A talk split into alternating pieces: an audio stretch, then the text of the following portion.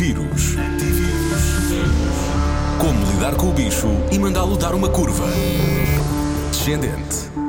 Responda a Ana Martins, a psicóloga clínica e neurocoach Ana Sofia Leal, do Instituto Silva Mind Portugal. Fala-se muito na palavra reinventar. Qual é que é o primeiro passo para nos podermos reinventar? Se eu quero me reinventar, eu tenho que pensar pelo menos numa escala de 0 a 10, o que é que eu posso fazer diferente? O que é que eu vou fazer diferente hoje, que foi diferente de ontem, mas que vai ser melhor amanhã? Vamos melhorar, vamos fazer coisas diferentes já hoje, para amanhã produzir novos resultados.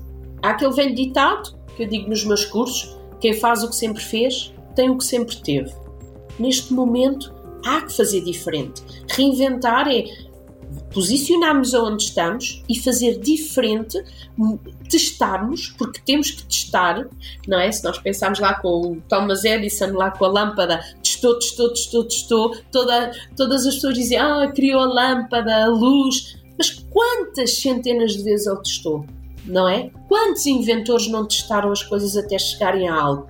Vamos testar, reinventar é testar Sinto-me confortável por este caminho, continuo para o próximo passo. Não me sinto confortável, vou procurar outro caminho.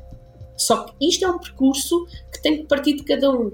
Nós temos que ter a consciência que temos que caminhar e que pode às vezes dar dor, porque por vezes dá dor, porque estamos a fazer algo de diferente, porque mudar não é fácil, mudar dói.